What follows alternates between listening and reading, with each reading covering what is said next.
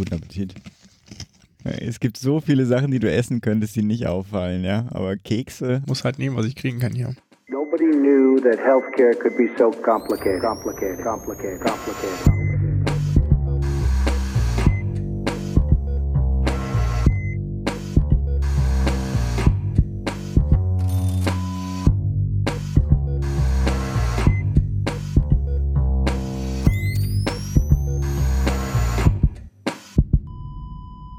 Salut und herzlich willkommen zur 60. Wow, fällt mir jetzt gerade auf. Episode von Gesundheit macht Politik mit der Aufnahme vom, warte mal, 1. März. Oh, wir sind im März angelangt, äh, 2020. Mhm. Was euch heute erwartet, wir haben ein Gespräch zum Nutri-Score mit dem Peter von Philipsborn. Den hatten wir ja schon mal in einer anderen Episode zur öffentlichen Gesundheitsversorgung in Deutschland.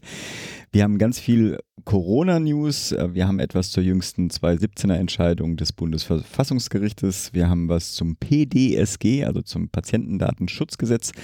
Ich habe ein paar Leseempfehlungen für weitere Themen zusammengefasst. Pascal, du erzählst was, dass die PKV wieder in die Gematik zurückgekehrt ist und wir haben ein ganz kurzes Gespräch auch zur jüngsten Studie der Bertelsmann Stiftung beziehungsweise vom IGES-Institut zur Bürgerversicherung. Und natürlich haben wir auch wieder einen Medizinmurks dabei heute zu Apps mhm. zur Hautkrebserkennung. Das Ganze natürlich wieder hier dargeboten von dem Podcastarzt in Elternzeit, Pascal Nolderik. Moin Pascal.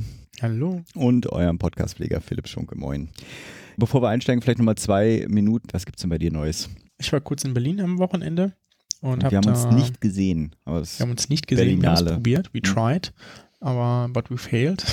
genau, war aber ganz nett und ja, vielleicht ganz interessant. Ich war, ich hatte es ja schon vertwittert, ich war auf der äh, Rückfahrt und dann kam diese, diese Ansage, ob da, ob da ein Arzt oder medizinisches Personal im Zug sei, dann sollte man doch mal bitte in die Wagennummer äh, sowieso kommen. Ich also aufgestanden und da. Rollen dann zuerst eigentlich die Augen? So im Sinne von, oh äh, Gott. Nee, ich habe ich hab leider, ich habe irgendwie, also nicht leider, ich habe irgendwie fünf Sekunden gebraucht, um zu checken, dass ich jetzt gemeint bin, weil ich war sehr vertieft in irgendwas so. Und habe diese Ansage wahrgenommen, wie so jeder andere Zugansage. Und dachte so, ah, nee, Moment. könnte ich ja, könnte ich ja mal aufstehen hier. Und dann stand mir gegenüber noch eine, eine Frau auf, die äh, fragte, wie ich denn qualifiziert. Ich meine, qualifiziert sein. Ich meine, so, ja, ich bin Arzt. Ich so, ja, sie ist ja noch Studentin, sie würde da mal sitzen bleiben. Aber total nett. naja, ich meine, das ist ja schon korrekt. Ne? Ich ja, war ja, auch schon klar. mal in einem Zug, wo ich der Einzige war.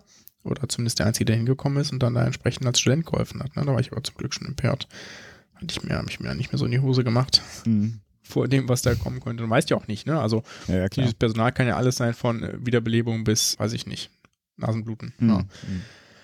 Und genau, war dann auch ganz banal, aber es war ganz witzig, weil dann standen wir plötzlich da zu dritt mit drei Spezialisten sozusagen. Und während der Patient ja. dann leidet, wird dann erstmal diskutiert oder nee, genau, über die Qualifikation? Ich, ich, ich fand es ganz cool, weil wir haben uns sind uns nicht ins Gege gekommen, abgesehen davon, dass der eine Kollege, der dazukam, erstmal nicht gecheckt hat, dass ich da schon am Gang war, weil ich war zufälligerweise der Erste da, wahrscheinlich, weil ich aus dem nächsten Wagen kam. Mhm. Und äh, sich dann äh, kurz uns, uns, uns unterbrochen hat, um sich vorzustellen. War ganz witzig, genau, aber ansonsten. Erstmal Visitenkarten austauschen. ja, können wir auch machen. Genau, nee. Aber es ist, ist auf jeden Fall immer wieder schön zu sehen, dass sich dann, dass es dann da im Zug auch immer Leute gibt, die da bereit sind zu helfen mit entsprechender mhm. Ausbildung und dann ja. das Zugpersonal da auch super gut und schnell reagiert hat. Okay. Genau, und jetzt nächste Woche habe ich meinen Basiskurs Palliativmedizin, da bin ich mal schon ganz gespannt, muss mal gucken. Äh, Kinderbetreuung, also einmal muss sie mit, ansonsten na, bin mal gespannt, wie das, wie das so läuft. Aber Kurs, also theoretisch, mal, du hast keinen Einsatz. Genau, theoretisch. Nee, nee, genau. Ich, ich, arbeite ja manchmal auf der Palliativ bei uns. Und das ist natürlich dann ganz cool, da nochmal das Basiswissen irgendwie mhm, cool. beigebracht zu bekommen. Und bei dir? Ja, die Wochen sind irgendwie ziemlich voll. Eben von privaten Sachen, von anstehendem Kongress Armut und Gesundheit ist natürlich derzeit einfach sehr voll. Deswegen hat sich das auch mit dieser Episode ein bisschen verzögert. Noch dazu auch die Berlinale, die da natürlich ein bisschen dazwischen kommt. Also vielleicht ganz spannend, da werde ich aber auch dann zu, zu berichten. Jetzt bin ich ja beim Humanistischen Verband und habe jetzt meine erste Einladung für eine entstehende Arbeitsgruppe zur Abschaffung des Paragraphen 218 bekommen. So im Sinne von 217 ist jetzt durch. Lass uns mal mit das nächste. 18 weitermachen.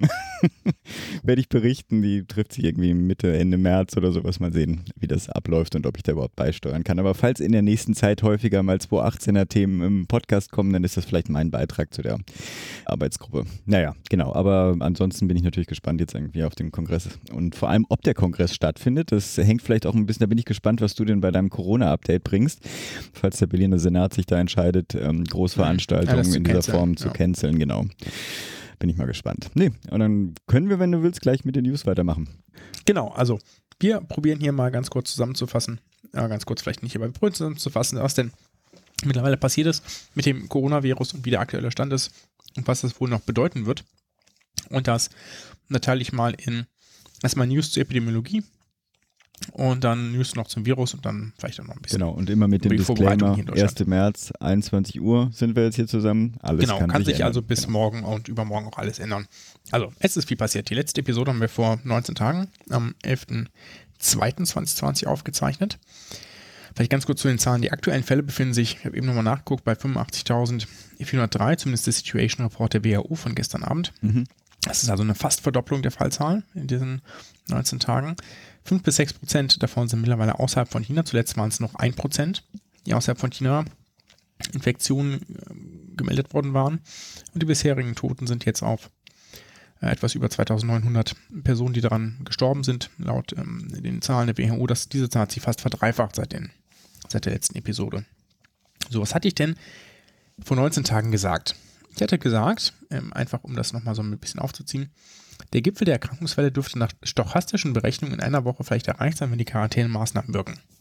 So, das hat sich zumindest oder scheint sich zumindest für China zu bestätigen. Vor zwei Wochen gab es noch ca. 2000 neue Infizierte dort täglich, die gemeldet wurden. Ja, äh, die chinesischen Zahlen sind alle mit Vorsicht zu genießen, Mhm. ne? aber sofern man denen dann trauen kann. Vor einer Woche waren es noch ca. 1000, die da gemeldet wurden. Und mittlerweile sind es um die 300 bis 400 neue Infizierte täglich. Sprich, dort ist vielleicht tatsächlich der Gipfel der Erkrankungswelle schon erreicht Mhm. worden. Ja? Also es ist natürlich überhaupt nicht ausgeschlossen, dass es nochmal einen zweiten Gipfel gibt, wenn es doch nochmal eine neue unkontrollierte Ausbreitung irgendwo gibt. Genau, die spannende Frage Ja. ist ja auch sozusagen, wo die neuen Fälle, ob das regional begrenzt ist, nach wie vor auf die Genau, beiden. also ich meine, wenn man sich die Karte anguckt, wirkt das so, ja. Aber ganz sicher sagen kann man es äh, jetzt natürlich noch nicht. Ja, aber zumindest was, was das angeht, wirkt so, als wäre, als wäre das vielleicht tatsächlich der, der Fall gewesen. Ganz sicher nicht hat sich das für den Rest der Welt herausgestellt. Ja, es gibt, es hat eine weitergehende und vor allem unkontrollierbare Weiterverbreitung stattgefunden. Südkorea ist mittlerweile mit über 3100 oder lass mich mal ganz kurz checken hier, 3500 mittlerweile Infizierten auf Platz 2. In Deutschland gibt es äh, Stand heute Nachmittag 129 infizierte Personen mit dem Virus. Es sind noch eine ganze Menge neue Länder dazugekommen, einfach nur die beiden aus den letzten beiden Tagen. Belarus, äh, Litauen, also Weißrussland, pardon, ich habe hier das hier englisch Mhm. kopiert. Litauen, Niederlande, Neuseeland, Nigeria, Mexiko und San Marino. Das sind die, die in den letzten zwei Tagen zum ersten Mal einen Fall verzeichnet haben. Mhm. Was bedeutet das? Der Stand beim letzten Podcast war, dass es unkontrollierte Infektionsketten in China gibt, aber nicht außerhalb von China. Und in China waren diese Infektionsketten, zumindest regional, ja auch unter einer sehr strengen und relativ guten Quarantäne. Ja, weil die Leute sind ziemlich sicher da nicht raus oder reingekommen. Das uns vielleicht zum nächsten Punkt, wo ich nochmal auf die letzte Folge verweise. Da habe ich gesagt, muss man sich denn Sorgen machen? Das muss man nach Land unterscheiden. Also für den Rest der Welt, habe ich so ungefähr gesagt, gibt es kein hohes Ansteckungsrisiko. Das hat sich jetzt natürlich geändert. Aber gehen wir vielleicht nochmal kurz zurück. Wie war das denn? Vielleicht als Beispiel. Man konnte die Mitarbeiter der Firma Webasto, das war hier der erste Fall in Deutschland, die sich möglicherweise angesteckt hatten, identifizieren, weil man genau sagen konnte, okay, wir haben jetzt hier einen Fall oder zwei Fälle. Mit welchen Personen hatten die denn in der letzten Zeit Kontakt bis zum mutmaßlichen Ansteckungszeitpunkt? Und die müssen wir alle aufspüren, dort wieder die Kontaktperson abfragen, Mhm. auch fragen sozusagen, wie lange war der denn in Kontakt? Kann da überhaupt eine ausreichende Übertragung stattgefunden haben? Und die kann man dann alle einzeln iso- isolieren und damit dann jede weitere Ausbreitung auch gut verhindern. Und ein solches Case-Tracking ist jetzt auch in Deutschland nicht mehr möglich. Der Auslöser für Europa liegt ja mutmaßlich in Italien, da ist aber auch unklar, welcher Patient Null es denn war. Mhm. ne? Und das wird man jetzt, zumindest meine bescheidenen epidemiologischen Kenntnisse, auch nicht mehr zurückverfolgen können. Mhm. Das wird man sehr wahrscheinlich nicht rekonstruieren können. Durch diese neuen Fälle, in Heidelberg gibt es jetzt übrigens auch einen, das ist ein Südtirol-Urlauber gewesen, gibt es eine ganz neue Situation. Wenn man die Infektionskette nicht mehr nachverfolgen und kontrollieren kann, also nicht mehr sagen kann, okay, wir müssen hier 42 Menschen isolieren und 60 Menschen isolieren, das lässt sich ja alles machen. Mhm. Ne? Das kann man ja alles irgendwie machen. Hausisolation etc. Dann gibt es ganz grob zwei Extremszenarien, zwischen denen es schwanken kann. Ganz bewusst Extremszenarien. Ja. Das niedrigste Szenario ist, dass alle bisherigen infizierten Personen in Deutschland und deren Kontaktpersonen, zum Beispiel aus diesem Kreis Heinsberg in Nordrhein-Westfalen, dass die jetzt derzeit alle unter in häuslicher Quarantäne sind. Das würde bedeuten, dass damit keine weitere Verbreitung in Deutschland stattfinden kann, sofern dann auch niemand mit einem solchen Virus nach Deutschland einreist. Dann würde es keine weitere Verbreitung geben Mhm. und dann mit den wärmeren Temperaturen hätte sich das irgendwann eh erledigt, weil es ist ja ein Erkältungsvirus. Das scheint mir persönlich nach dem aktuellen Stand eher unwahrscheinlich. Mhm. Aber möglich ist es, ne? Das ist Extremszenario 1. Extremszenario 2 auf der anderen Seite würde bedeuten, dass das Virus sich verbreitet und dann so wie der andere Erkältungs- oder Grippewelle durch Deutschland läuft und führt dann zu sehr vielen Infektionen. Das nennt man dann ähm, auch so eine Art Durchseuchung. Ja, Mhm. und das ähm, bedeutet nicht, dass alle Menschen, die sich infizieren, dann auch zwangsläufig krank sind. Ja, wir wissen, dass es 80% banale Infektionen gibt. Ja, da gibt es auch ein ganz beruhigendes Interview im Spiegel. Ich werde das einmal verlinken, wo jemand, der die Infektion zwar hat, aber völlig entspannt in seinem Bett liegt und überhaupt gar nichts verspürt. Ja, Mhm. Das haben wir ja sonst auch. Weiß ich nicht. Kennt doch jeder von euch, oder zumindest die, die Kinder haben, ja, was die alles für einen Rotz aus dem Kindergarten mitbringen, ne? Ständig so. Und euer Körper ist dran gewöhnt. Ja? Der hat das alles schon mal hinter sich gehabt, dementsprechend reagiert er nicht drauf.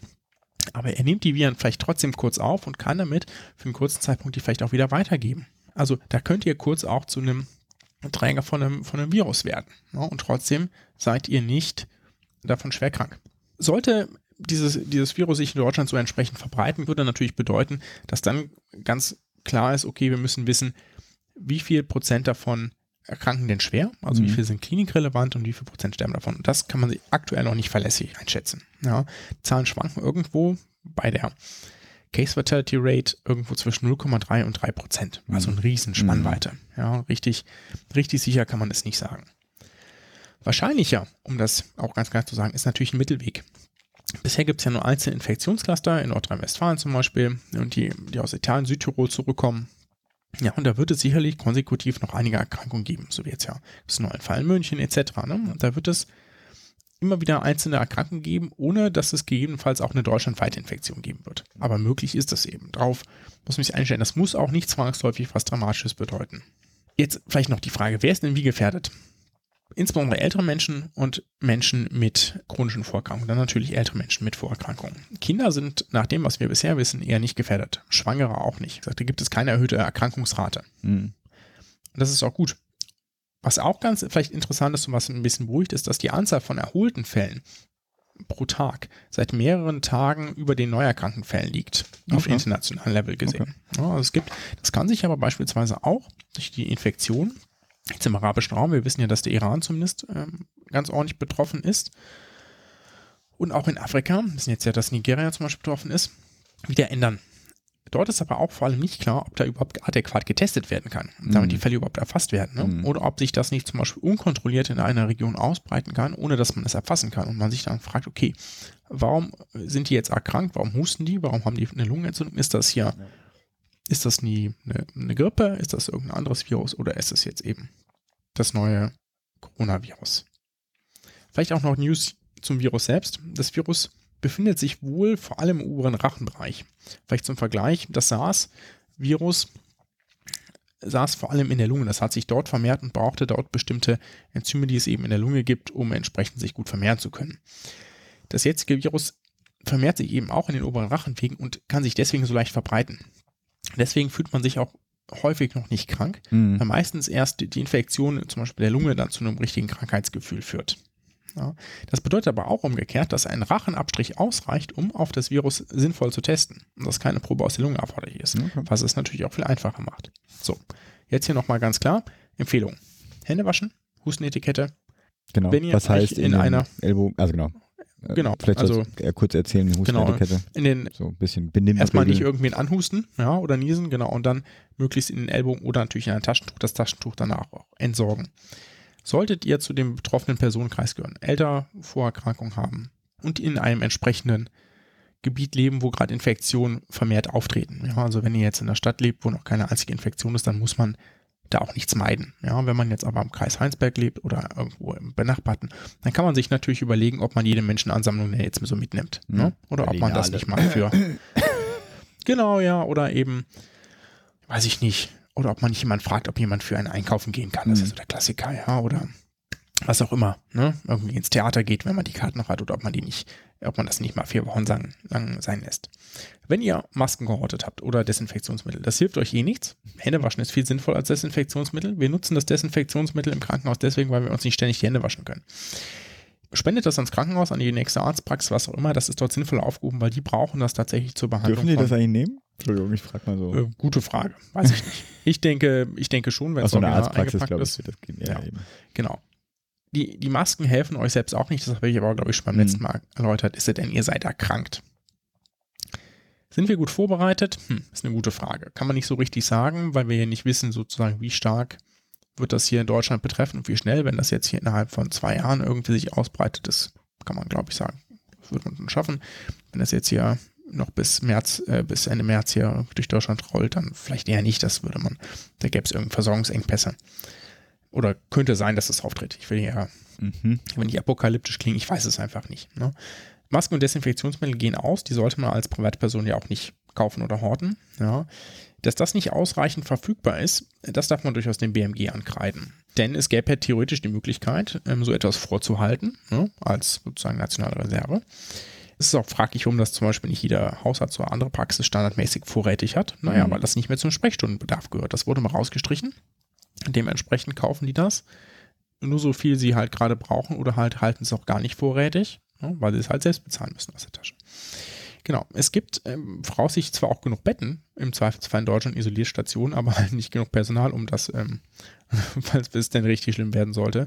Habe ich jetzt eine ganze Menge gesagt. Ich möchte noch eine Empfehlung aussprechen. Es gibt ein NDR-Info-Podcast zum, äh, mit einem täglichen Update seit irgendwie Okay. drei Tagen.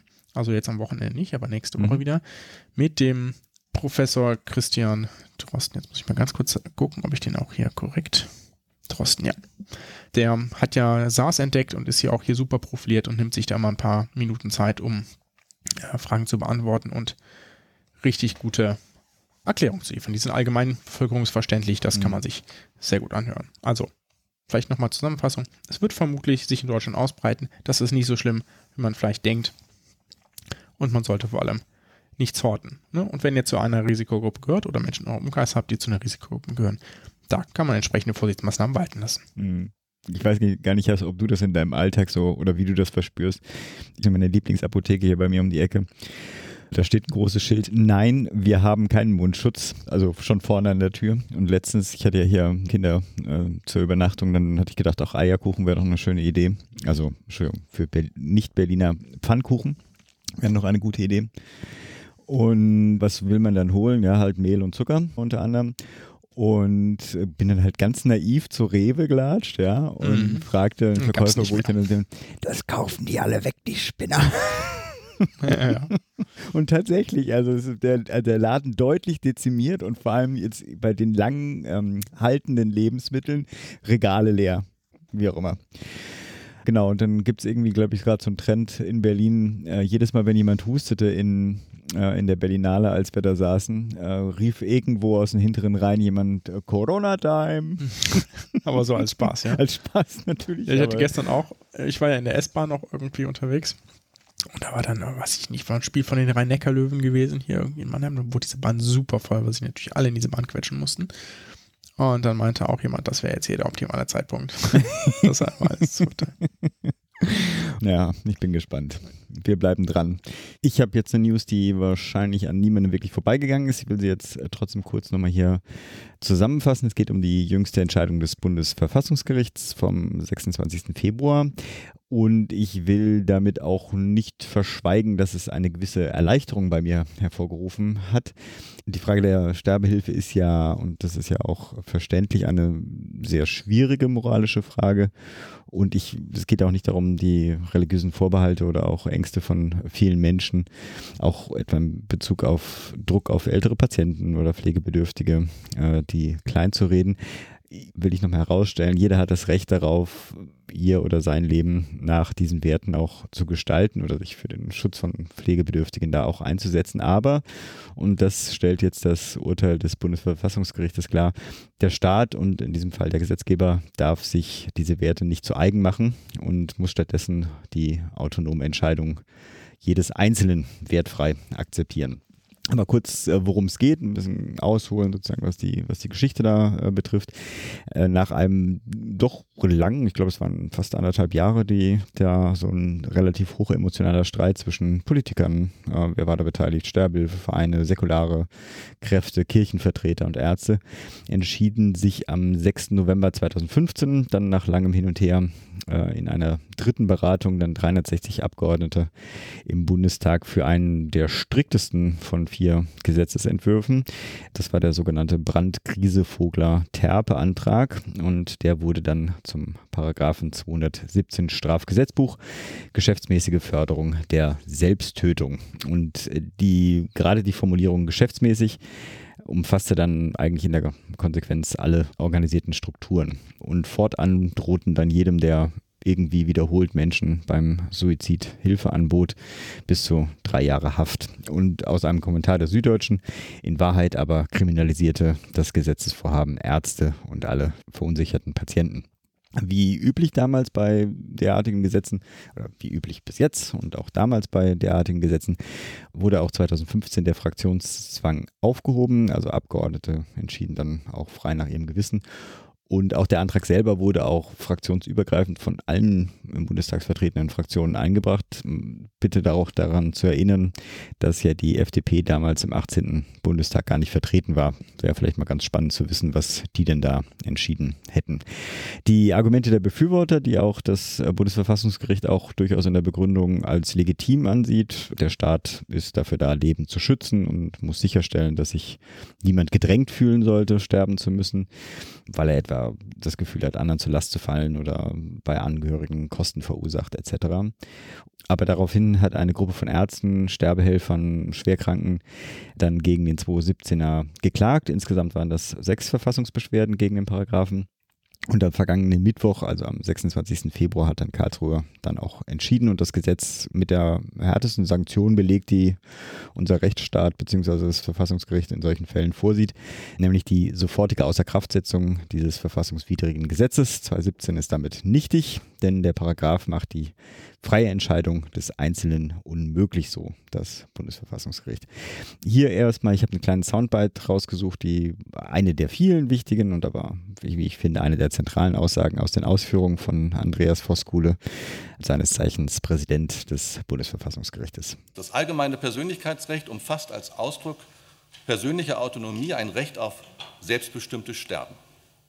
Dieses Recht schließt die Freiheit ein, sich das Leben zu nehmen, hierfür bei Dritten Hilfe zu suchen und, soweit sie angeboten wird, in Anspruch zu nehmen. Das Recht auf selbstbestimmtes Sterben ist nicht auf fremd definierte Situationen wie schwere oder unheilbare Krankheitszustände oder bestimmte Lebens- und Krankheitsphasen beschränkt. Es besteht in jeder Phase menschlicher Existenz. Eine Einengung des Schutzbereichs auf bestimmte Ursachen und Motive liefe auf eine Bewertung der Beweggründe des zur Selbsttötung Entschlossenen und auf eine inhaltliche Vorbestimmung hinaus, die dem Freiheitsgedanken des Grundgesetzes fremd ist. Die Entscheidung des Einzelnen, dem eigenen Leben entsprechend, seinem Verständnis von Lebensqualität und Sinnhaftigkeit, der eigenen Existenz ein Ende zu setzen, entzieht sich einer Bewertung anhand allgemeiner Wertvorstellungen, religiöser Gebote, gesellschaftlicher Leitbilder für den Umgang mit Leben und Tod und Überlegungen objektiver Vernünftigkeit. Sie bedarf keiner weiteren Begründung und Rechtfertigung, sondern ist im Ausgangspunkt als Akt autonomer Selbstbestimmung von Staat und Gesellschaft zu respektieren. Sowieso sehr hörenswert. Ein Video der gesamten Begründung habe ich verlinkt. Darin geht Voskula auch darauf ein, dass der Gesetzgeber durchaus ein breites Spektrum an Möglichkeiten habe, die Suizidhilfe zu regulieren. Auch kann er Angebote, was weiß ich, Suizidprävention, palliativmedizinische Angebote ausbauen. Aber die Straflosigkeit der Sterbehilfe steht dabei nicht zur Disposition. Denn ohne Dritte könne der Einzelne seine Entscheidung zur Selbsttötung gar einfach gar nicht umsetzen und das müsste rechtlich auch möglich sein. Äh, aber er geht noch weiter, weil das fand ich irgendwie ganz spannend. Die Hilfe macht er nicht davon abhängig, ob zum Beispiel die Menschen unheilbar krank sind oder was weiß ich, pflegebedürftig oder sonst was. Das Recht auf selbstbestimmtes Sterben bestehe in jeder Lebensphase eines Menschen. Und da ein Zitat, also von ihm, äh, wir mögen seine Entscheidung bedauern, wir dürfen auch alles versuchen, ihn umzustimmen. Wir müssen seine freie Entscheidung aber in letzter Konsequenz akzeptieren. Ich finde, das ist super schwierig dazu, ja, jetzt wieder ein Gesetz zu schreiben, was das regelt. Ja, das, ich fand auch die ersten Reaktionen sind auch ganz spannend. Ich fand die, also ich zitiere gleich auch nochmal die Karin Mark, die gesundheitspolitische Sprecherin der Union. Sagen wir so, die meisten Reaktionen, die ich gelesen habe, waren irgendwie alle vorhersehbar. Ne? Also Kirchen, CDU kritisieren die Entscheidung, Grüne, FDP begrüßen größtenteils die Entscheidung und meine eigene Partei ist natürlich ge gespalten. Ne? Lauterbach freut sich, die Kerstin Griese habe ich einen Kommentar gelesen, die ist sehr besorgt. Im mhm. Prinzip geht die Diskussion, also Karin Marx sagt, interpretiert es anders, die würde nicht von vorne losgehen, aber ich finde, die, sagen wir so, eine Diskussion wird jetzt bestimmt neu losgehen, wie da das mit Beratungspflichten, mit Pflichtwartezeiten, äh, irgendwo startet auch schon eine Diskussion über Nachweispflichten zur Ernsthaftigkeit und vielleicht auch über psychische Vorerkrankungen oder sowas. Die werden jetzt alle starten die äh, Karin Marx schreibt in der Süddeutschen Zeitung, ich zitiere einfach mal diesen Absatz, Jetzt müssen wir das wenige regeln, das das Gericht noch offen gelassen hat. Für ein neues Strafgesetz sehe ich persönlich durch das Urteil kaum noch eine Möglichkeit. Wir brauchen auch keine neue Diskussion, sagt Mark. Die ethische Debatte ist geführt. Ihrer Meinung nach geht es jetzt darum, das Palliativangebot weiter auszubauen und dafür zu sorgen, dass das Angebot der Sterbehilfe keinen Druck auf Alte oder Kranke ausübe. Kommende Woche äh, treffen die sich auch in der Fraktion, also jetzt die anstehende Woche werden die sich das erste ja. Mal treffen, aber das wird wahrscheinlich noch eine Weile dauern, bis da erste konkrete Vorschläge vorliegen, obwohl ich glaube, dass die sich alle jetzt beeilen werden. Hm.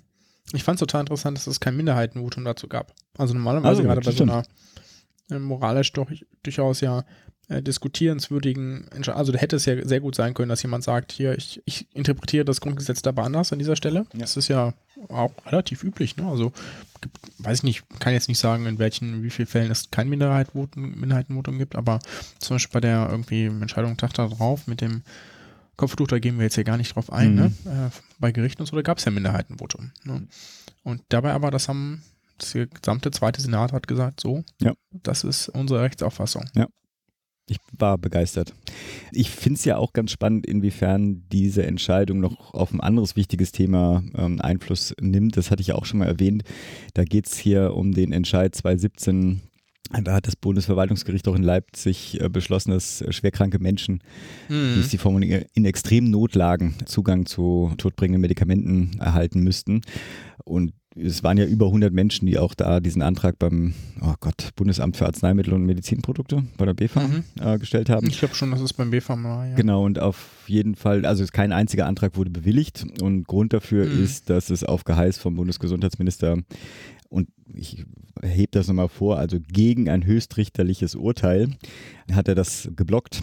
Und ich bin mal ganz, also ich wundere mich nach wie vor, dass das kein größerer Skandal ist, wie auch immer, aber ich ähm, hoffe mal, dass auch dieser, diese jüngste Entscheidung, darauf die hat er ja dann häufiger verwiesen, dass wir da eine Klärung bräuchten, dass da auch jetzt mal die Widerstände fallen. Also interesting times. Gesundheitspolitisch fängt es also schon mal gut an in den 20er Jahren und ich habe äh, gute Hoffnung, dass jetzt nach 2017 dann auch 2018 und 2019 fallen werden. Gut, du machst weiter mit dem PDSG. Äh, genau. Das PDSG ist, haben wir ja schon ein bisschen andiskutiert, das Patientendatenschutzgesetz und da gab es eine bemerkenswerte Veröffentlichung am Wochenende, glaube ich, oder kurz vorm Wochenende. Und zwar mit hält nicht, was der Name verspricht, sagt der Landesdatenschutzbeauftragte für Datenschutz in Baden-Württemberg. Der wurde nämlich angefragt von der Regierung hier in Baden-Württemberg, das da bitte zu bewerten.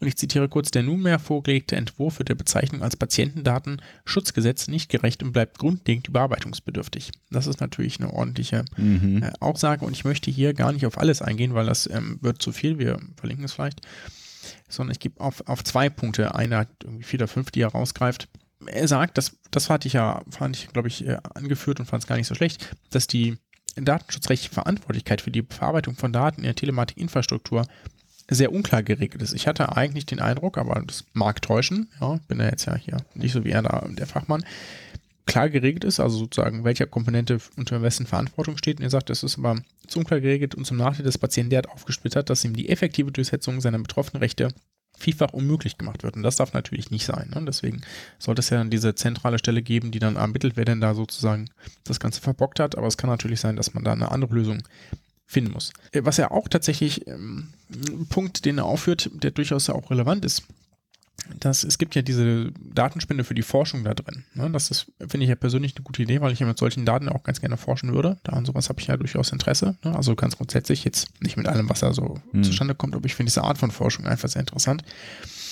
Und die Versicherten können aber ihre freigebenden Daten nicht widerrufen. Also die können nicht sagen, so, ich bin nämlich jetzt doch nicht mehr einverstanden. Das müsste ja eigentlich möglich sein. Ne? Ich muss ja auch überall woanders sagen können, wenn ich meine Einwilligung zurückziehe, müssen die über mich gespeicherten Daten entfernt werden. Und das muss dann natürlich auch möglich sein. Das äh, sagt, glaube ich, auch die Datenschutzgrundverordnung. Also da bin ich mal gespannt, was sich da noch wie verändern mhm. wird im ja. Gesetzentwurf. Ich habe noch ein paar Leseempfehlungen. Wir müssen uns ja hier auch ein bisschen kürzer halten. Ich werde auch nicht alle listen, aber ich habe was zur Qualitätsprüfung in der Pflege. Da gibt es ja jetzt ein neues ähm, System äh, und da gibt es ein kleines Interview mit der Nadine Michelle Scheppan. Die ist die Leiterin der Abteilung Pflege im AOK-Bundesverband, was ich ganz spannend finde. Ich habe was zu steigenden Gesundheitsausgaben verlinkt. Alles kurze Lektüre, alles mhm. so irgendwie so zwei, drei Minuten. Und natürlich auch, und da ist durchaus Hohn und Spott äh, durchaus erlaubt, zu dieser unsäglichen bayerischen Homöopathiestudie die auch noch doppelt so teuer wird als ähm, vorher angepeilt. Genau, auch ein kleiner Kommentar. Und wer Lust hat, da noch weiter zu lesen, ist ein, herzlich eingeladen. Und du hast noch was zur Gematik. Genau. Und zwar gab es die News jetzt kürzlich, dass die PKV in die Gematik zurückkehrt. Vielleicht muss man da ganz kurz zurückgehen. Die waren 2012 aus der Gematik ausgestiegen, also die waren schon mal dabei. Als es damals, da ging es ja nur rein um die elektronische Gesundheitskarte. Und da wurde dann irgendwie in einem Gesetzprozedere nicht festgelegt, dass Ärzte auch die äh, elektronischen Gesundheitskarten von Privatversicherten annehmen müssen ja, und bearbeiten müssen. Ich weiß nicht mehr, also ich kann nicht sagen, was da sozusagen der Punkt war. Auf jeden Fall, und daran erinnere ich mich noch, auch äh, aus Gesprächen mit dem einen oder anderen Vertreter von denen, dass sie ihre eigene digitale Infrastruktur aufbauen wollten. Davon habe ich aber auch nie was gehört da nochmal. Und das scheint wohl auch nicht so richtig ins Laufen gekommen zu sein, denn man schließt sich ja jetzt lieber wieder an. Denn es sieht ja doch so aus, als würde es demnächst mal mit der TI dann auch klappen. Wir sind gespannt. Dann sind wir fast mit den News fertig. Wir haben nämlich noch ein kurzes Gespräch geführt. Ein weiteres Thema, was ja, oh Gott, jetzt schon wieder vor anderthalb Wochen ist. Es war aktuell, als wir das Gespräch hatten. Die Verzögerung mhm. entschuldige ich nochmal. Zur jüngsten Bertelsmann-Studie, die das IGES-Institut durchgeführt hat. Und zwar haben wir ein kurzes Gespräch mit dem Autoren äh, der Studie, mit dem Herrn Dr. Ochmann. Und worum es da geht, sagen wir, glaube ich, gleich am Anfang des Gesprächs. Insofern würde ich sagen, ab zur Aufnahme.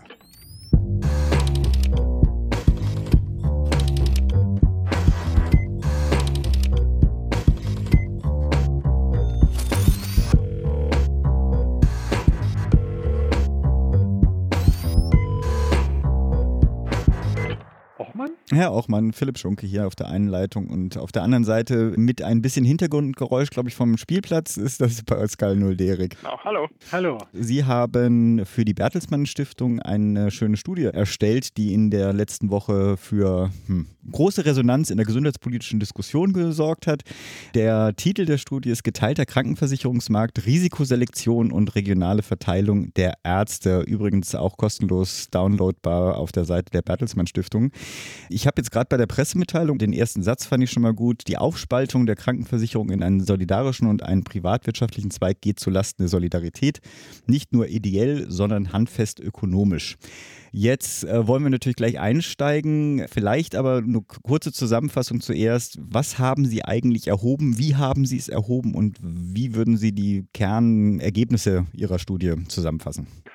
Ja, also die Studie ist im Wesentlichen in drei Teile geteilt. Der erste Teil beschäftigt sich mit den Unterschieden bei der Krankheitslast oder Morbidität zwischen den Versicherten, die gegenwärtig in der gesetzlichen Krankenversicherung sind, und denen im privaten Bereich. Und darauf aufbauend wird dann im zweiten Teil berechnet oder abgeschätzt, wie hoch die Kosten des gegenwärtigen geteilten oder auch dualen deutschen Krankenversicherungsmarktes für die gesetzliche Krankenversicherung in Deutschland sind. Mhm. Der dritte Teil schaut dann darüber hinaus, ob es auch mögliche Zusammenhänge gibt zwischen diesem dualen Krankenversicherungssystem und der regionalen Verteilung der Ärzte in Deutschland. Mhm. Bevor wir zu den Ergebnissen kommen, erinnere ich mich noch äh, daran, dass einige Hörerinnen von uns gewünscht haben, dass wir Transparenz walten lassen. Sie sprechen natürlich mit einem äh, grünen und einem roten Vertreter hier im Podcast. Das heißt also mit zwei Vertretern durchaus, die eine, einen Wandel hin zu einer Bürgerversicherung durchaus befürworten würden. Äh, trotz alledem ähm, vielleicht nochmal kurz die Ergebnisse zusammengefasst, so neutral natürlich wie, wie möglich. Ja, das, das äh, werde ich auf jeden Fall tun weil die Studie auch diese Ergebnisse ganz neutral darstellt. Mhm. Das zentrale Ergebnis der Studie ist, dass die Kosten des gegenwärtigen dualen Krankenversicherungsmarkts in Deutschland sich auf ähm, schätzungsweise knapp 9 Milliarden Euro im Jahr belaufen. Das bedeutet, dass wenn man das kontrafaktische Szenario betrachtet, dass alle gegenwärtig Privatversicherten in Deutschland gesetzlich versichert wären, mhm. dann hätte die gesetzliche Krankenversicherung dadurch netto, das heißt unter Berücksichtigung zusätzlicher Ausgaben, ein zusätzliches Finanzvolumen in Höhe von knapp 9 Milliarden Euro pro Jahr zur Verfügung.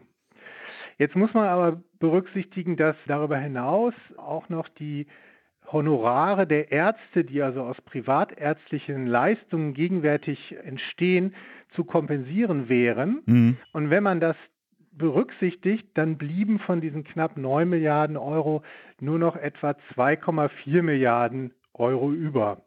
Und wenn man diese 2,4 Milliarden Euro dann auf das einzelne Mitglied in der GKV herunterbricht, dann kommt man auf einen Betrag von 48 Euro pro Jahr, mhm. der wiederum aber sich noch auf das Mitglied selbst und seinen Arbeitgeber aufteilt. Und so. dann bleibt dem einzelnen Mitglied dadurch eine Jahresersparnis von 24 Euro. Also ein Nullsummenspiel ein bisschen, aber äh, also ein erstaunliches Nullsummenspiel, wenn ich das richtig verstehe, weil normalerweise ja davon äh, von erheblichen Mehrkosten ausgegangen wurde.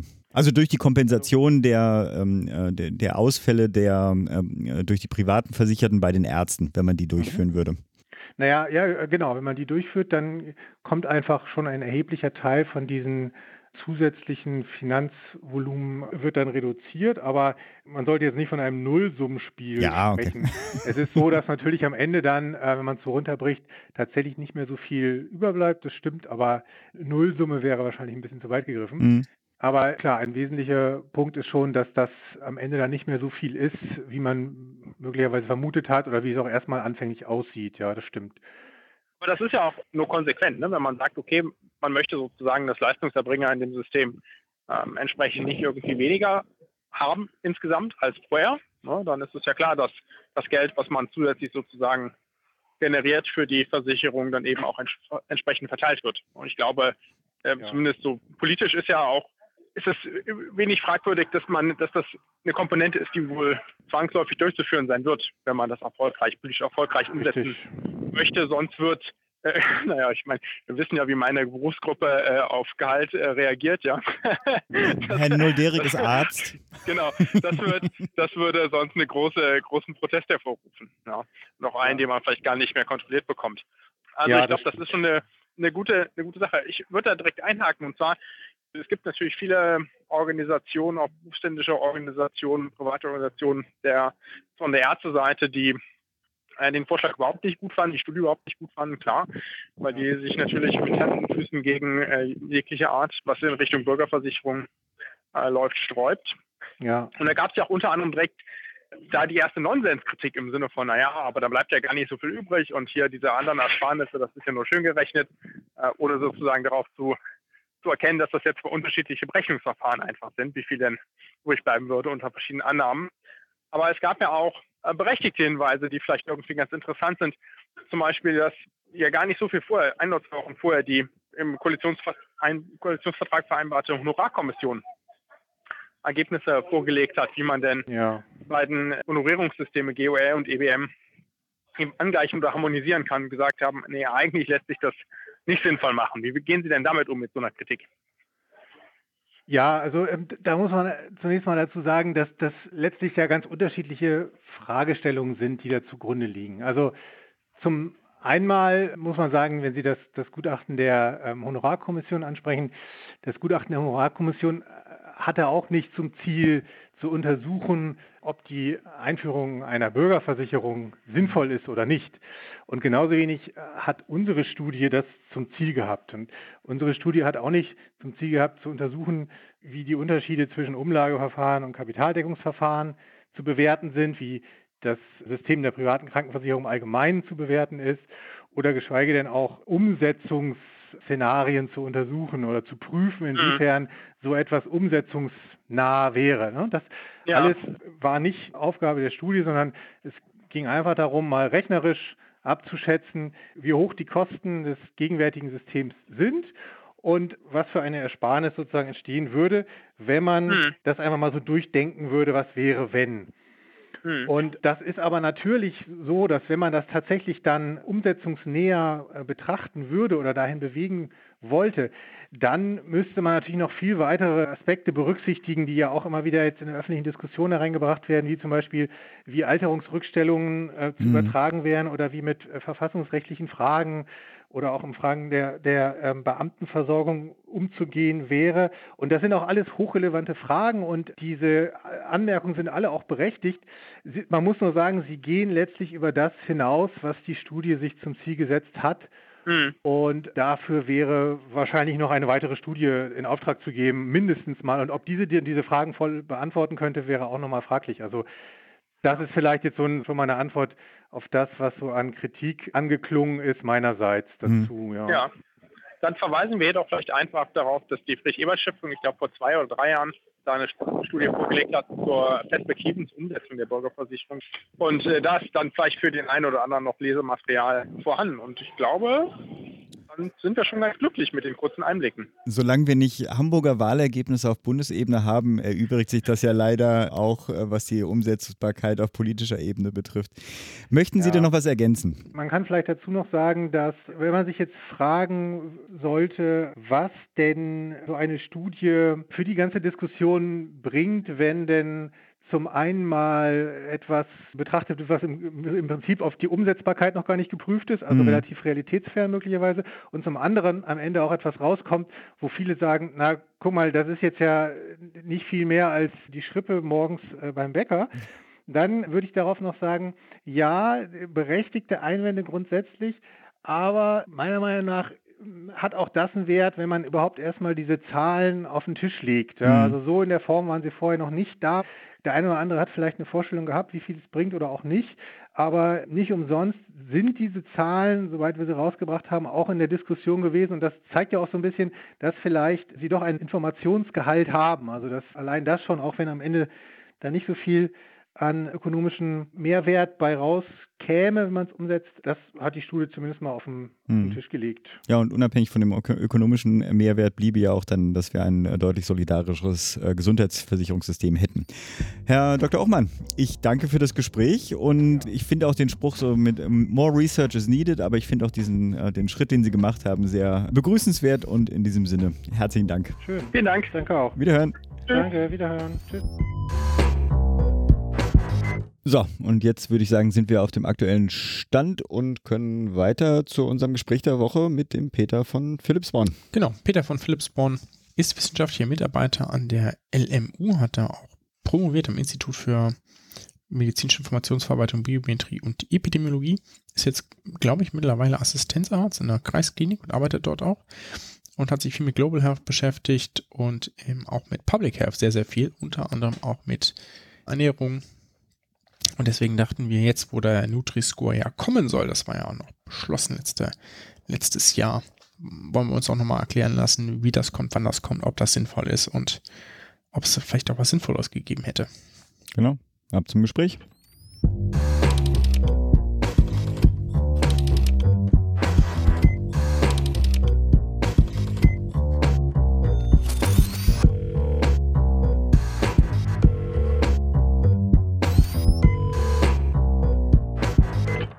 Hallo Peter, du beschäftigst dich ja als Wissenschaftler in München mit dem Schwerpunkt Public Health und bist auch bezüglich der Nährwertkennzeichnung, das ist ja auch schon ein lustiges Wort, wenn man das mal ausgeschrieben vor sich hat, beispielsweise auch von der Süddeutschen als Experte zitiert worden. Da habe ich das nämlich drin gelesen und dachte, ach, den kennst du doch. Und ähm, wir wollen heute auch über den Nutri-Score reden, aber vielleicht sprechen wir erstmal über diesen Prozess dahin, weil das war ja eines der Dinge, die letztes Jahr dann quasi beschlossen wurden, dass das dann kommen soll ab diesem Jahr und wir dachten, das greifen wir jetzt nochmal auf, weil das hat ja auch durchaus was mit Gesundheit zu tun. Also vielleicht fragen wir erstmal, warum sollten denn Lebensmittel überhaupt eine Nährwertkennzeichnung tragen? Also das Inhaltsverzeichnis, das ist ja vielleicht jedem klar, da muss ja draufstehen, was drin ist. Aber darüber hinaus müsste das ja nicht unbedingt sein, oder? Obwohl das eine extra Episode auch sein könnte, warum die E-Zahlen langsam verschwinden. Aber das äh, lassen wir heute mal weg. Ja, sehr, sehr gute Frage, warum Lebensmittel gekennzeichnet werden sollten und, wie. Du hast ja schon gesagt, dass die Zutatenliste auf allen verpackten Lebensmitteln vorgeschrieben ist und die Nährwerttabelle auf der Rückseite der Verpackung, die ist auch schon seit längerem Pflicht und kann man sich natürlich fragen, warum man da jetzt noch ein weiteres, ein drittes System braucht. Ich denke, es ist wichtig, sich vor Augen zu führen, dass diese beiden bestehenden Systeme, also die Zutatenliste und die Nährwerttabelle, dass sie schon beide ihre Berechtigung, ihre Funktion haben. Die wird es auch weitergeben, also die ähm, wird man weiter auf den Verpackungen finden aber dass die beide doch auch ihre Grenzen haben. Also die Zutatenliste gibt klar natürlich einfach an, was, was alles in einem Produkt drin ist. Das ist vor allem für Menschen wichtig mit Allergien, mit Lebensmittelunverträglichkeiten, mhm. dass sie einfach schauen können, ob das, was sie nicht vertragen, in einem Produkt drin ist. Aber was fehlt, ist da die Angabe, wie viel von den verschiedenen Zutaten drin ist. Mhm. Und das ist natürlich ganz wichtig, um zu beurteilen, wie gesunden Lebensmittel oder wie ungesunden Lebensmittel Die sind ja nur in der Reihenfolge, glaube ich, ähm, wenn das, was, was mehr drin ist, steht ganz vorne und das, was ganz wenig drin ist, steht ganz hinten. Genau. Und bei der Nährwerttabelle, diesem anderen System, da ist es so, dass da zum einen wichtige Angaben oft fehlen. Zum mhm. Beispiel mhm. zum Ballaststoffen oder auch vom Anteil von Obst und Gemüse von, von Nüssen und Saaten. Das sind mhm. alles so Sachen, von denen man weiß, dass sie gesund sind, aber wo die Angabe in der Regel fehlt. Mhm. Aber was noch wichtiger ist, ist, dass selbst wenn all diese Informationen drin wären in der Nährwerttabelle, auf der Grundlage auf die Schnelle im Kopf zu berechnen, im Prinzip, wie gesunden Lebensmittel ist oder wie ungesund, mhm. das ist etwas, was die allermeisten Menschen, ähm, selbst die allermeisten Fachkräfte, ähm, völlig überfordert. Mhm. Weil da müsste man im Prinzip im Kopf verrechnen, wie viel von eher ungesunden Sachen ist drin, wie viel von eher gesunden und wie viel macht das so dann äh, im Prinzip in der Summe aus. Mhm. Und, und man müsste sich ja dann beim Einkauf vielleicht auch noch überlegen, kann ich mir jetzt hier quasi ein ungesundes oder vielleicht auch zwei ungesunde durchaus gönnen, wenn ich den Rest der Zeit eben eher gesunde kaufe. Das ist ja nicht so, als dass das ja, per se immer äh, schlecht wäre. Genau, genau. Das, das kommt natürlich auch noch mit dazu. Und ja, die meisten Menschen haben es auch eilig, wenn sie einkaufen gehen und wollen halt schnell auf die Schnelle sehen, ist ein Produkt eher gesünder als ein anderes oder eher ungesünder. Mhm. Und das anhand von der Nährwerttabelle zu machen, ist, ist praktisch unmöglich. Mhm. Mhm. Und was man auch weiß aus Umfragen ist, dass den allermeisten Menschen die gesunde Ernährung wichtig ist. Also bei Umfragen sagen immer zwischen 80 und 95 Prozent der Menschen sagen, die gesunden Lebensmittel ist es ganz wichtig für ihre Kaufentscheidungen, wollen sie wissen. Mhm. Aber das ist letzten Endes eine Information, die bislang bei so verarbeiteten Lebensmitteln nicht so ohne weiteres erhältlich war. Mhm. Und ja, diese Lücke füllt jetzt der Nutri-Score. Jetzt ist ja die Bundesregierung auf die seltsame, sage ich mal, ich mache eine kleine tendenziöse Frage hier rein, äh, Idee gekommen, ein eigenes Siegel für diese Nährwertkennzeichnung zu entwickeln und nicht ein bestehendes zu übernehmen. Wer kam auf die Idee und oder wer ist dafür verantwortlich zu machen? Ja, auch, auch eine sehr, sehr gute, auch sehr spannende Frage. Also es war von den Koalitionsparteien abgemacht worden, dass so ein Nährwertkennzeichnungssystem eingeführt werden soll. Und im Prinzip so in der Wissenschaft, auch in der, ja, in der Fachcommunity, waren sich die meisten damals schon, schon relativ sicher, dass der Nutri-Score eigentlich so das beste System System ist, was es aktuell gibt mhm. und etwas ist, was man auch so ohne weiteres eigentlich empfehlen kann zur Einführung. Das Problem war, dass die Lebensmittelindustrie zumindest in Teilen das anders gesehen hat. Mhm. Der Lebensmittelverband, der Spitzenverband der deutschen Lebensmittelindustrie, hat den Nutri-Score ganz klar abgelehnt und also gab schon damals auch eine ganze Reihe, auch also kleinere und auch größere Unternehmen, Lebensmittelunternehmen, die da anderer Meinung waren, aber so der Hauptverband, also die haben es abgelehnt. Mhm. Und das war eine Position, die sich die Bundesernährungsministerin Julia Klöckner zunächst mal zu eigen gemacht hat. Und ja, der Lebensmittelverband hat dann auch ein eigenes System, einen eigenen Vorschlag vorgelegt für eine Nährwertkennzeichnung, der von den meisten Fachleuten als viel zu komplex und mhm. unverständlich kritisiert wurde. Aber jedenfalls, das war so die Ausgangslage. Und da wurde dann von Frau Klöckner das Max-Rutner-Institut, das ist das Bundesfor Bundesforschungsinstitut für Ernährung, beauftragt, die ganzen Systeme, die es so gibt, mal zu beurteilen mhm. und zu schauen, wie, wie gut die sind. Und das hat das Max-Rutner-Institut dann auch gemacht. Insgesamt wurden 14 Systeme bewertet. Wow. Anhand von, ja, also es gibt tatsächlich eine große Vielfalt an verschiedener Systeme, die auch so weltweit im Einsatz sind. Und diese 14 Systeme wurden anhand von 18 Kriterien bewertet die Verständlichkeit, ob es wissenschaftlich fundiert ist, ob es tatsächlich auch Effekte hat darauf, mhm. dass Leute kaufen und so weiter. Und der klare Sieger, der da hervorgegangen ist aus diesem Test, war tatsächlich der Nutri-Score, der 15 von diesen 18 Kriterien erfüllte mhm. und am schlechtesten abgeschnitten hat das der Vorschlag von der deutschen Lebensmittelindustrie mit nur vier von 18 Kriterien, ja. Wow. Und das war sozusagen dann das, was da herauskam. Mhm. Und dann hat Frau Knöckler gesagt, ja, das Mark-Ruckner-Institut soll doch einen Kompromissvorschlag erarbeiten oh aus dem Nutri-Score und dem Vorschlag vom Lebensmittelverband. Also man nimmt das beste System und das schlechteste System, mischt es irgendwie zusammen und hofft, dass was noch Besseres dabei herauskommt. Ja, das hat natürlich dann nicht funktioniert. Genau, aber so kam es dann zu diesem sogenannten Wegweiser Ernährung eigenen deutschen Vorschlag. Mhm. Mhm. Jetzt nicht wundern, bei mir wird hier gerade im Hintergrund so ein bisschen gebohrt, also nicht bei mir, sondern in der Wohnung, die renoviert wird. Also ich hoffe einfach, dass die mir jetzt nicht in die Frage reinfunken. Wo hat es denn bei diesem Wegweiser Ernährung gehapert? Und ähm, das ist ja auch noch ganz interessant hier, wir können jetzt ja hier so ein bisschen spoilern. Dann gab es ja noch eine Verbraucherbefragung zu den verschiedenen Nährwertkennzeichen in Deutschland und die hast du kritisiert. Warum das denn? Also zum, zum ersten Teil der Frage erstmal, was das Problem war bei dem Wegweiser Ernährung. Er war sicherlich besser als der Vorschlag vom Lebensmittelverband. Was ja nicht schwer war. Ah, genau, was nicht schwer war, war aber immer noch sehr, sehr komplex und vor allem im Prinzip nicht intuitiv verständlich. Er ist ohne Farbkodierung ausgekommen und das ist auch, was die meisten Studien, die es dazu gibt, zeigen, dass eine klare Farbkodierung mhm. nach dem Ampelprinzip, das einfach das, das ist, was die Menschen am besten verstehen und am einfachsten im Alltag dann auch so umsetzen können. Und vor allem darauf war der Lebensmittelverband abgefahren, dass das nicht sein sollte, dass sowas nicht genutzt werden sollte. Und genau, deswegen ist am Schluss dann auch ein relativ komplexes System herausgekommen, was sich dann auch nachher bei den Befragungen herausgestellt hat, dass das eben von Leuten nicht, Leute damit nichts anfangen können und sogar irgendwie als aktiv verwirrend angesehen wird. Aktiv verwirrend ist auch ein nicht schlechtes Wording. Ja, jetzt Die zweite Teil der Frage? Mhm. Genau, diese Befragung. Also grundsätzlich ist es natürlich erstmal gut, wenn Regierungen bei Entscheidungen auch die Bevölkerung mit einbeziehen, Konsultationsverfahren, Befragungen nutzen. Und also das war nicht das Problem. Das, was so ein bisschen kritisch gesehen wurde, war, dass Frau Knöckner angekündigt hatte, die Entscheidung darüber, welches System in Deutschland eingeführt wird, die ausschließlich von dieser einen Befragung abhängig zu machen. Und bis bis zuletzt, bis sie veröffentlicht wurde, wusste man auch nichts über die Befragung. Mhm. Also man wusste mhm. nicht, wer führt sie durch und wie wird es gemacht, ist es wissenschaftlich fundiert und so weiter.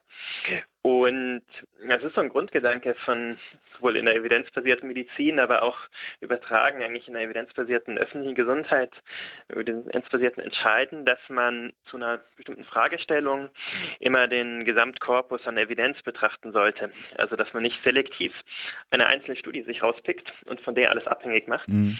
sondern dass man einfach alle wissenschaftlichen Studien, die Hand und Fuß haben, die es zu einer bestimmten Frage gibt, anschaut und schaut, ob man da irgendwie eine allgemeine Tendenz raus ablesen kann. Und ja, zum, zum Nutri-Score allein gab es schon über 30 Studien und zur Nährwertkennzeichnung insgesamt noch viel mehr und viele auch wirklich sehr gut, sehr solide gemacht. Und ihr alle komplett zu ignorieren und zu sagen, wir machen jetzt eine Befragung und von der ist dann alles abhängig. Das mhm. war etwas, was viele kritisiert haben und was ich damals eben auch kritisch angemerkt hatte. Mhm. Jetzt könnte man ja sagen, du könntest ja mit dem Ergebnis zufrieden sein. Weil es hat sich ja dann ergeben, dass der Nutri-Score da, glaube ich, haushoch gewonnen hat, wenn ich mich recht erinnere. Oh, das, jetzt wird man hier ganz kurz, ähm, hoffentlich im Hintergrund das bohren. Sehr schön, lassen wir als Atmo drin. Schön, ist, oder? Das ist so ein bisschen schön auch. genau. Und kann man dann vielleicht jetzt damit auch sagen, ich bin jetzt hier mal so ein bisschen ähm, pro Regierung unterwegs, beziehungsweise kann man dann vielleicht auch Julia Klöckner anrechnen, dass sie das jetzt so durchsetzt? Weil sie könnte es ja auch weiterhin ignorieren. Abs absolut, ja. Und also das ist auch eine Einschätzung, die in der Fachcommunity so weit geteilt wird. Diese Befragung, die war gut, also hatte, war methodisch, inhaltlich war da nichts dran zu beanstanden, war wirklich nach allen Regeln der Kunst durchgeführt worden mhm. und hat dann auch die zu erwartenden Ergebnisse gezeigt. Und dass Frau Klöckner dann auch tatsächlich ähm, sich an ihre Ankündigung gehalten hat, dann umgeschwenkt ist, gesagt hat, ja, jetzt hat das ist eben der Nutri-Score da als Sieger hervorgegangen und jetzt wird er auch eingeführt. Das ist hier wirklich sehr hoch anzurechnen. Und noch mehr sogar, das ist etwas, was ich tatsächlich nicht erwartet hätte, aber wo ich wirklich positiv beeindruckt war von ihr auch, ist, dass sie angekündigt hat, dass sie sich auf europäischer Ebene dafür einsetzen möchte, dass der Nutri-Score europaweit verpflichtend eingeführt wird, was sicherlich ein weiterer großer Schritt nach vorne wäre. Hm. Ich gönne dir und euch ja eure Einschätzung und eure, eure Lobpreisung gegenüber ihrer Arbeit. Ich würde ja argumentieren, dass sie dann ja auch nicht mehr eine wirkliche Alternative hatte, als, als ihrer eigenen Umfrage dann auch ordentlich zu folgen. Aber okay, gönne ich euch den weiteren Weg dann auf die europäische Bühne zu nehmen, ist natürlich ehrenwert. Jetzt haben wir so viel über den Nutri-Score gesprochen. Vielleicht willst du kurz erläutern, wie der überhaupt funktioniert? Ja, klar, das ist natürlich auch ganz, ganz wichtig. Also der Nutri-Score ist ein, eine sogenannte summarische Nährwertkennzeichnung, wo verschiedene Faktoren eingehen, die miteinander verrechnet werden und am Schluss dann ein Gesamtscore herauskommt, der zusammenfassend darstellt, wie gesund oder ungesund ein Produkt ist. Mhm. Beim Nutri-Score sind das fünf Abstufungen von A bis E, die dann farbkodiert nach dem Ampelprinzip dargestellt werden. Okay. Und es sind acht Kriterien, die da eingehen. Vier positiv, vier positive, vier negative, für die es dann jeweils positiv bis negative Punkte gibt, die miteinander verrechnet werden. Die vier positiven Nahrungsbestandteile, für die es Pluspunkte gibt, das ist ähm, Obst und Gemüse, ähm, Ballaststoffe, mhm. Nüsse und Saaten und Protein. Und Negativpunkte gibt es für den Gesamtkalorien, Energiegehalt, für gesättigte Fette, für Zucker und für Salz. Okay. Und gibt es dann jeweils eigene Grenzwerte für feste Nahrungsmittel, für, für Getränke und nochmal ein leicht abgeändertes System speziell für Käse, was vielleicht daran liegt, dass das System ursprünglich aus Frankreich kommt und Käse in Frankreich ja, ja so ein Staat des Nationalheiligtums, genau, das aber natürlich auch ja, Nationalheiligtum ist. Noch eine Frage, wir haben, haben wir eigentlich schon über die Zeit gesprochen? Also ab wann soll es das denn eigentlich geben? Nee, glaube ich, haben wir noch nicht drüber gesprochen. Es ist so, dass im Moment ein Gesetzgebungsverfahren läuft, die sogenannte Lebensmittelinformationsdurchführungsverordnung, oh Gott. die, ja, ja, ja, ist irgendwie so, dieser Satz ist irgendwie eine halbe Zeile, dieses Wort ist eine halbe Zeile lang. Ja, und entspricht gar nicht so diesem neuen Stil. Normalerweise das gute Essensgesetz oder so. Ach, das kommt noch. Das kommt noch das Nutri-Score-Gesetz oder so. Kommt noch. Ja, Jedenfalls diese Lebensmittelinformationsdurchführungsverordnung, die muss angepasst werden. Er legt jetzt einen Referentenentwurf vor, der noch abgestimmt werden muss, im Bundestag, Bundesrat beschlossen werden muss. Ich glaube, der Zeitplan sieht vor, dass bis April diesen Jahres das alles durch sein soll. Okay. Und dass dann ab Sommer Lebensmittelunternehmen das, das verwenden können in Deutschland. Es soll dann auch noch eine Informationskampagne für die Öffentlichkeit geben, was sicherlich auch sehr, sehr gut und sehr wichtig ist. Ja, und eine ganze Reihe von großen Unternehmen haben auch schon angekündigt, dass sie es nutzen wollen. Mhm. Unter anderem auch Aldi und Lidl bei ihren Eigenmarken, was mhm. echt eine große Sache wäre. Und auch Danone, Nestle und viele andere. Mhm. Also ich denke, man kann schon damit rechnen, jetzt im Herbst diesen Jahres das zunehmend in Deutschland auch zu sehen auf den Produkten. Na schön. Ist das denn verpflichtend? Das habe ich jetzt gerade noch nicht so ganz äh, verstanden. Oder ist das dann erstmal erstmal auf freiwilliger Basis und soll dann vielleicht noch verpflichtend werden? Oder? Ist leider so, wie du sagst, dass es erstmal freiwillig ist, rein. Das liegt daran, dass es eine verbindliche Einführung nur auf EU-Ebene möglich wäre. Weil wenn mhm. Länder da also Alleingänge machen würden, dann wäre das ein Hindernis für den freien Warenverkehr im Binnenmarkt nachvollziehbarerweise und deswegen bräuchte es da eben eine europaweite Regelung, das natürlich auch Sinn machen würde. Und mhm. deswegen das, was Deutschland jetzt erstmal für sich machen kann, ist das eben zu empfehlen. Und genau das, das ist auch das, was, äh, was geschehen ist. Es gibt so ein Element der Verpflichtung darin, nämlich wenn ein Hersteller anfängt, das zu verwenden, dann muss er innerhalb von zwei Jahren es auf allen Produkten ja, okay. verwenden. Damit soll so eine Rosinenpickerei verhindert werden, dass ähm, nur selektiv Also da, wo es gesund ist, genau, genau. wird es gemacht genau. und der Rest. Ja, ja, ja. genau. Und also was, was man jetzt sicherlich sehen wird, ist, dass vor allem Hersteller anfangen, es zu verwenden, die eher gesunde Produkte in ihrem Portfolio haben. Also mhm. ähm, Süßwarenhersteller oder auch Softdrinkhersteller wie Coca-Cola werden das sicherlich nicht freiwillig anfangen zu verwenden, weil die natürlich bei ihren Produkten eher schlechtere Noten bekommen würden. Mhm. Jetzt gibt es ja durchaus auch Kritik daran, zum Beispiel, wo wir gerade bei Cola waren, ja Cola Light relativ gut abschneidet mit äh, einem B, also einem hellgrünen B. Mhm. Und Apfelsaft zum Beispiel dagegen mit einem, ich glaube, das müsste gelb sein, ne? Mit einem C, mhm. ähm, weil er eben viel Zucker enthält. Wo sind denn vielleicht auch die Grenzen von diesem Score? Und würde, wie kann man der Kritik vielleicht auch begegnen? Mhm. Auch eine sehr, sehr gute Frage, natürlich ein ganz, ganz wichtiger Punkt. Kein, kein System ohne, ohne Schwachstellen oder Mängel ist. Also das System wurde entwickelt von der französischen Gesundheitsbehörde von einem Team von Wissenschaftlerinnen dort und die nur solche Kriterien aufgenommen haben, für die es relativ also für die es gute Belege gibt, dass sie entweder positive oder negative gesundheitliche Wirkungen haben. Und mhm. jetzt in deinem Beispiel liegt diese relativ gute Note für Cola Light oder Cola Zero daran, dass die künstlichen Süßstoffe, die in diesen Produkten drin sind, da wird diskutiert in der Wissenschaft, ob die möglicherweise langfristig problematische gesundheitliche Wirkungen haben könnten. Aber das ist noch bei weitem nicht geklärt. Und da gehen auch die Meinungen in der Wissenschaft auseinander. Und es gibt auch viele Ernährungswissenschaftlerinnen, die künstliche Süßstoffe für weitgehend unproblematisch halten. Und deswegen geht das eben nicht mit negativen Punkten ein. Und übermäßiger Zuckerkonsum, da sind die Belege relativ gut, dass das zum einen natürlich Karies fördert, aber vor allem auch eine Gewichtszunahme. Und deswegen gibt es da Negativpunkte. Mhm. Und Apfelsaft ist einfach, hat, obwohl beim Apfelsaft gibt es Positivpunkte dafür, dass es aus Obst hergestellt ist, aber Negativpunkte für den Zuckergehalt. Und so ergibt sich das. Mhm. Es gibt noch so ein paar andere Kritikpunkte zum Beispiel bei gesättigten, ungesättigten Fettsäuren, wie sie in pflanzlichen Ölen, aber auch im Fisch enthalten sind, gibt es auch schon deutliche Hinweise darauf, dass die positive Gesundheitswirkungen haben, geht auch noch nicht mit ein. Grundsätzlich kann sowas natürlich adressiert werden. Das System kann angepasst werden, der Algorithmus. Und ich denke, in dem Maße, in dem die Ernährungswissenschaften auch Fortschritte machen werden, ähm, wird das im Verlauf sicherlich auch passieren oder wäre sinnvoll. Hm. Ja, okay. Dann gibt es ja noch etwas, was jetzt prospektiv kommt oder ist das jetzt, ist das was aus deiner Sicht das Wichtigste zu diesem Thema? Gut, was man vielleicht noch sagen kann, ist, was man sich eigentlich überhaupt für Effekte erwartet von dem mhm. System. Den kann kann da so unterschiedliche Bereiche unterscheiden. Zum einen natürlich ganz einfach eine bessere Information vom Verbraucher, dass dieses, die Nachfrage nach Informationen, das Informationsbedürfnis von Verbraucher, Verbraucherinnen, dass das befriedigt wird. Das ist, denke ich, einfach für sich genommen schon mal, schon mal was Wertvolles. Aber man hofft natürlich, dass es nicht dabei bleibt, sondern dass auch ähm, Verbraucherinnen ihr Konsumverhalten ändern. Mhm. Da gibt es auch aus Studien schon, schon Hinweise, dass das tatsächlich passiert. Was die Hoffnung ist, was noch der größere Effekt ist, ist, dass Hersteller anfangen, ihre Produkte gesünder zu machen, mhm. weil sie natürlich einen Anreiz haben, bessere Noten, also einen besseren Score zu bekommen. Sieht einfach besser aus, wenn halt mhm. halt ein A oder ein B oder ein C draufsteht, als ein D oder ein E.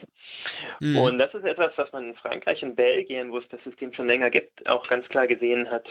Dort haben großen Lebensmittelhersteller, die Supermarktketten, die das schon einsetzen bei ihren Eigenmarken, angefangen, systematisch zu reformulieren, also die Rezepturen zu ändern, um ihre Produkte gesünder zu machen. Und das kann natürlich wirklich breitenwirksam einen wichtigen Effekt haben für die öffentliche Gesundheit. Ja, drücken mhm. wir mal die Daumen. Genau.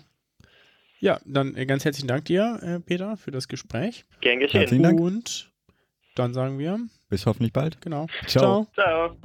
Many people would go to a doctor earlier if they didn't trust some quack who is doing nothing for them. That's what makes a quack so dangerous. Wunderbar, du hast uns wieder Murks mitgebracht. Ich habe darüber schon getwittert, weil ich das ganz cool fand, die, das Paper und die Zusammenreihung. Und zwar The Poor Performance of Apps Assessing Skin Cancer Risk. Das war der Titel eines Editorials aus dem British Medical Journal im Februar diesen Jahres. Und das bezieht sich auf das dort veröffentlichte systematische Review Algorithm-Based Smartphone Apps to Assess Risk of Skin Cancer in Adult Systematic Review of Diagnostic Accuracy Studies. Das ist eine frei zugängliche Arbeit. Könnt ihr also euch komplett angucken. Das ist sehr interessant, sich das mal zumindest einen Teil davon anzugucken. Zu Hautkrebs sage ich jetzt hier nichts. Das wird, wird vielleicht zu weit, aber dafür die Frage an dich, Philipp. Was sind denn Skin Cancer Smartphone Applications? Was eine Idee? Meine Vorstellung ist, ich habe eine App, mache ein Foto von einem auffälligen Teil meines Körpers, keine Ahnung, irgendwelche Pickel, was auch immer. Und ich hoffe, dass der mir sagt, oh, geh jetzt bitte zum Arzt oder lass mal gut sein, das ist halt eben nur ein Pickel. Genau das. Ganz genau das. Worum es in der Arbeit nicht geht, sind Aufnahmen, die dann zum Beispiel direkt an Dermatologen geschickt werden. Solche Apps gibt es auch. Mhm. Ja, das, das, äh, darüber reden wir hier nicht, sondern über eine automatische Auswertung dieser Apps. Und da, die Autoren beziehen sich jetzt auch komplett darauf, dass das Apps sind, die sich mit schwarzem Hautkrebs befassen. Okay. Es gibt ja ganz grob schwarzen und weißen. Ja, also alles, wo so ein Melanom ist, so ein Muttermal quasi, das entartet. Darum geht es hier. Die schreiben auch, das ist auch schon im Eindruck zeigen, ganz interessant, dass zwischen 2014 und 2017 235 neue dermatologische Apps erschienen sind. Also da kann natürlich alles bei sein von äh, Lexikon über mach ein Foto und gleiches damit ab, ja. check, äh, ob du Sonnenbrand hast oder was auch immer. Ne? Also weiß ich jetzt nicht, was mhm. da so alles bei ist, ne? aber es gibt eine große Bandbreite möglicherweise.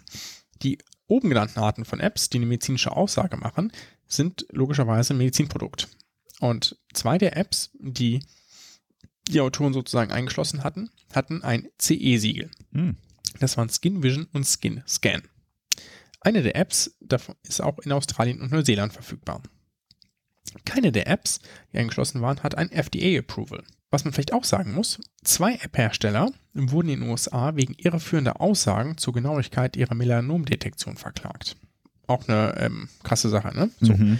Das bedeutet, und ich muss man vielleicht auch sagen, dass eines dieser dieser Apps deswegen auch vom Markt verschwunden ist, weil die sozusagen von der FDA so angegangen wurden, oder nicht, nicht von der FDA, pardon, von, dann, von der amerikanischen Verbraucherschutzbehörde, dass die danach, ich weiß jetzt nicht, wie es da aussah, ne, aber ich vermute mal, dass die kein Funding mehr gekriegt haben. Ne? Also, warum äh, systematisches Review zu so einer Fragestellung? Es ist natürlich super interessant, ob diese Apps bzw. deren Algorithmus denn verlässlich ist und verwertbare Aussagen macht. Also kann man sich darauf verlassen, wenn jemand seine Hautveränderung abfotografiert und ist die, machen die zuverlässige Aussagen oder führt das völlig in die Irre und wir haben, verpassen entweder ganz viele Krebsfälle mhm. oder es gehen viel, viel zu viele Leute dann zum Dermatologen mit ähm, auf Grundlage dieser, dieser Aussage, obwohl sie total beruhigt sein hätten sein können. Mhm. Das Review selbst ist ganz gut gemacht. Da sind insgesamt neun Studien eingeschlossen worden. Sechs davon haben die Ergebnisse der App mit einem histopathologischen Befund verglichen, also sozusagen mit einem Ausschnitt davon, mhm. also rausgeschnitten, geguckt, ist das tatsächlich bösartig gewesen oder nicht. Das ist natürlich optimal. Ne? Da kann man sicher sagen, ist es, ist es jetzt hier bösartig oder nicht, gutartig. Und drei davon mit einer Expertenmeinung. Also sie haben dieses Bild mhm. auch einem mhm. Experten gezeigt, der hat gesagt, hier, ich würde das machen oder ich würde das machen. Ne? Insgesamt, wie gesagt, sechs Apps hatte ich schon gesagt. Ne? Zwei davon sind nach sind äh, vom Markt. Das waren, glaube ich, ich kann es ja, hier steht es auch. Aha. Das waren nämlich Mel App und Mole Detective. Die mhm. beiden sind verschwunden nach äh, Klagen durch die American Federal Trade Commission. Und zwei weitere scheinen nicht mehr verfügbar zu sein. Das sind Dr. Mole und Spot Mole. Es kann natürlich sein, dass die dann irgendwann dem Konkurrenzdruck vielleicht auch gewichen sind. Mhm. Ich habe jetzt nicht nachgeguckt, ob ich die noch finde. Ich habe mich auf das verlassen, was die Autoren da geschrieben haben. Die Studien selbst, die sie eingeschlossen haben, weisen nur eine mäßige bis ungenügende Qualität auf. Zum Beispiel durch eine Patientenselektion oder Auswahl der gescannten Befunde. Ja. Zum Beispiel eine Studie hat nur Patienten rekrutiert, die bereits von Dermatologen gesichtet worden waren und denen eine Entfernung der Läsion empfohlen worden war. Also da ist ja relativ mhm. klar, dass die ja. Rate an mutmaßlich bösartigen Läsionen doch relativ hoch ist. Mhm. Was haben wir denn jetzt rausgefunden? Also Skin Scan die eine der beiden, die auf jeden Fall noch, äh, ich sag mal, im Rennen ist, ja, die man noch gut herunterladen kann und genutzt wird, ist in einer einzelnen Studie evaluiert worden.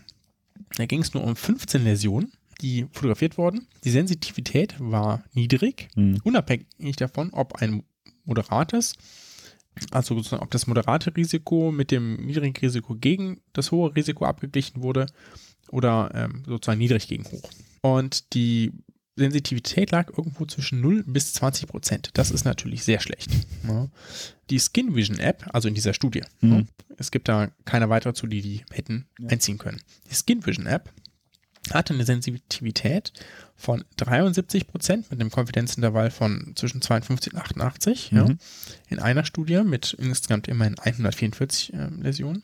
Wenn man das aber zu nicht pigmentierte Läsionen aufweitet, also jemand fotografiert ein anderes Hautareal, was jetzt nicht mhm. ein Muttermal ist, sozusagen, dann fällt die Sensitivität auf 26 Prozent.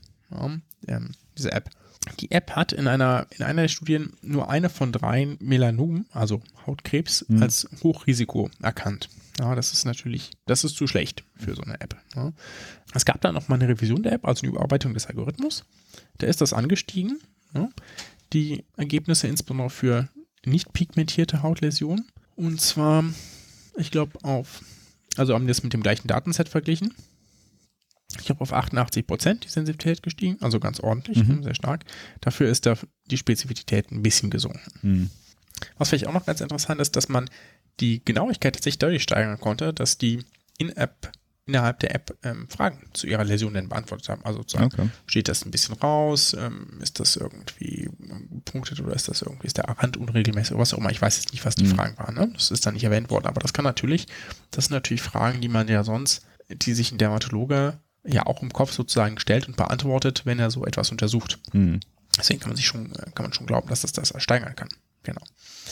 In den Studien, die das mit einem Expertenstaat verglichen haben, da waren sozusagen die Unterscheidungen zwischen App, also das, die Übereinstimmung zwischen App und den befragten Experten waren gering. Mhm. So, was bedeutet das jetzt? Wow. Die Apps, die da evaluiert wurden, haben relativ schlecht abgeschnitten. Ja, es gibt eine App, die Skin Vision App, die durchaus verbessert wurde. Ja.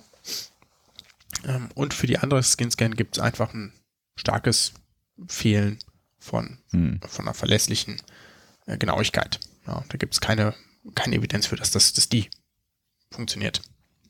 Es kann natürlich sein, dass sie gerade dabei sind, das doch irgendwie zu machen. Ja, möglich ist das. Wissen tun wir es nicht. Mhm. Ja. Wenn man jetzt die Skin Vision App nutzen würde, mhm.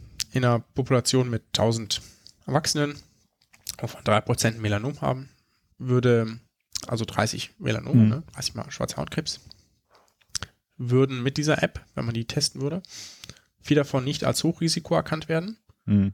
Und mehr als 200 hätten ein falsch positives Resultat. Das sind so die Daten, die man daraus errechnen kann. Hm. Ist jetzt irgendwie, irgendwie nicht so beruhigend. Ne? Also, nee.